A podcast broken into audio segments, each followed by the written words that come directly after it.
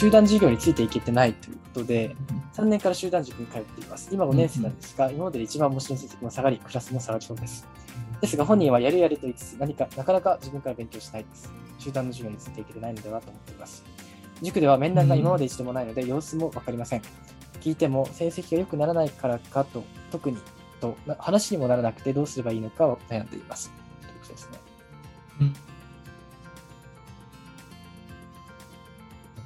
まあ、ついていけてないってもう、まあ、あれですね、養分とされてますね、塾の。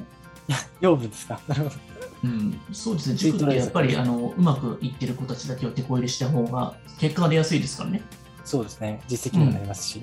やるやるっていうふうには表面的には言うけれども、やってくれないですよね、やっぱり。うんだからこういった子たちってやっぱり、まあ、ご依頼が多いんですよね。そうですね。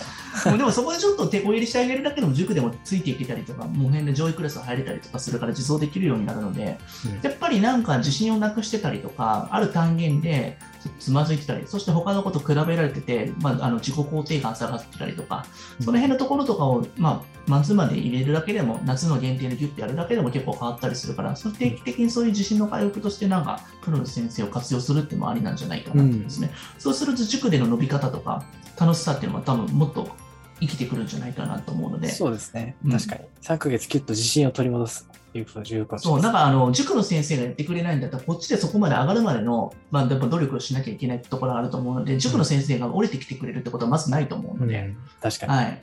降りてきてくれるっていう塾を探すのか、それだったら自分がそこまでなんか自信つけて上まで行けるようなところ、自分は成長させてもらった方がいいんじゃないかなと思うんですよね。